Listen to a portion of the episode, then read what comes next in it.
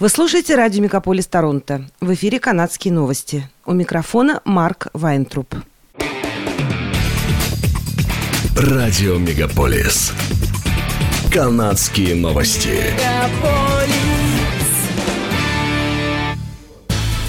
В эфире «Канадские новости» у микрофона Марк Вайнтруп. Украинцам, прибывающим в три аэропорта Канады, предложат услуги по расселению. Об этом сообщил министр по делам иммиграции, беженцев и гражданства Канады Шон Фрейзер. В прошлом месяце правительство Канады объявило о новой программе по переселению украинцев. В рамках этой федеральной программы правительство одобрило 41 тысячу заявок. В международные аэропорты Торонто и Эдмонтона украинцы начали прибывать с 1 апреля, а в Ванкувер с 8 апреля. Фрейзер сообщил, что многие украинцы сейчас находятся в Берлине или Варшаве. Они могут приехать в Канаду, получить помощь в изучении языка и поиске работы. Правительство Канады объявило, что украинцам предоставят гостиницу на две недели и финансовую поддержку в течение шести недель. В конце апреля в Канаде запустят веб-сайт, где канадцы смогут предлагать украинцам помощь от жилья до работы. Власти Канады готовы разместить в Восточной Европе часть большого медицинского госпиталя в качестве гуманитарной помощи.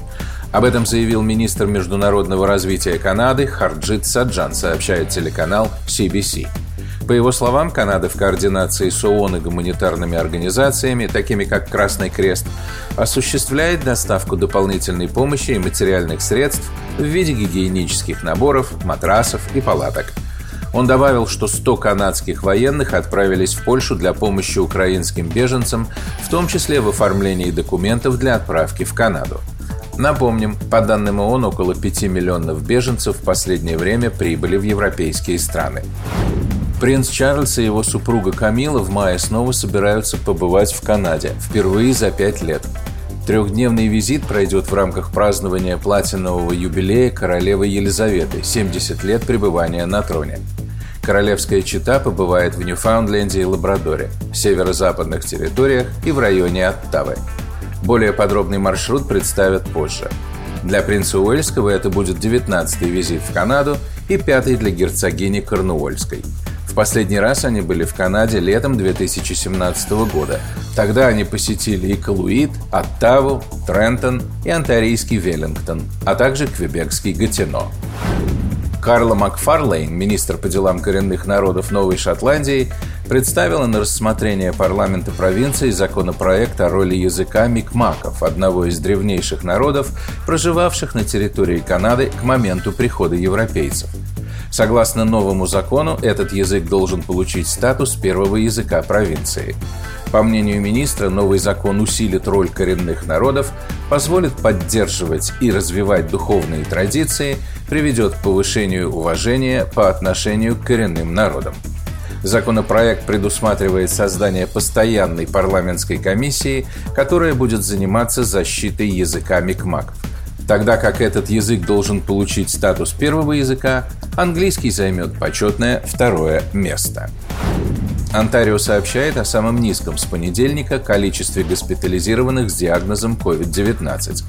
В субботу в больницах Онтарио находится 1130 ковидных пациентов, днем ранее было 1427. Число пациентов с COVID-19 в отделениях интенсивной терапии впервые более чем за месяц превысило 200 человек, передает CP24. Что касается вакцинации, то за минувшие сутки по всей провинции было введено 8229 доз. Это наименьшее количество прививок за последние 11 дней. Согласно данным Минздрава провинции, 87% жителей Онтарио в возрасте 5 лет и старше полностью вакцинированы, 3% вакцинированы частично, а 10% прививок не делали вовсе. Главный санитарный врач Онтарио Киран Мур заявил, что провинция переживает шестую волну пандемии, вызванную под вариантом BA2. Это, по словам доктора, будет продолжаться еще несколько недель. Мур заявил, что порекомендует правительству продлить обязательное ношение масок в больницах и в общественном транспорте из-за роста заболеваемости. Требования о ношении масок в общественном транспорте, больницах и домах престарелых должны были отменить 27 апреля. Доктор Мур сообщил, что пока не планирует возвращать обязательное ношение масок в школах и других общественных местах. В Торонто началась прокладка тоннеля на западной подземной части скоростного трамвая Eglinton Crosstown West Extension. Новая ветка длиной около 6 километров будет насчитывать 7 остановок. Она пройдет от Scarlet Road до Rentforth Drive через Этобика и Миссисагу.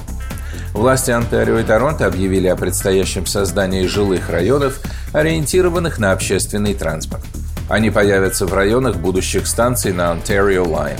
В их числе Exhibition, Corktown, East Harbor, King Bathurst и Queens Spadina.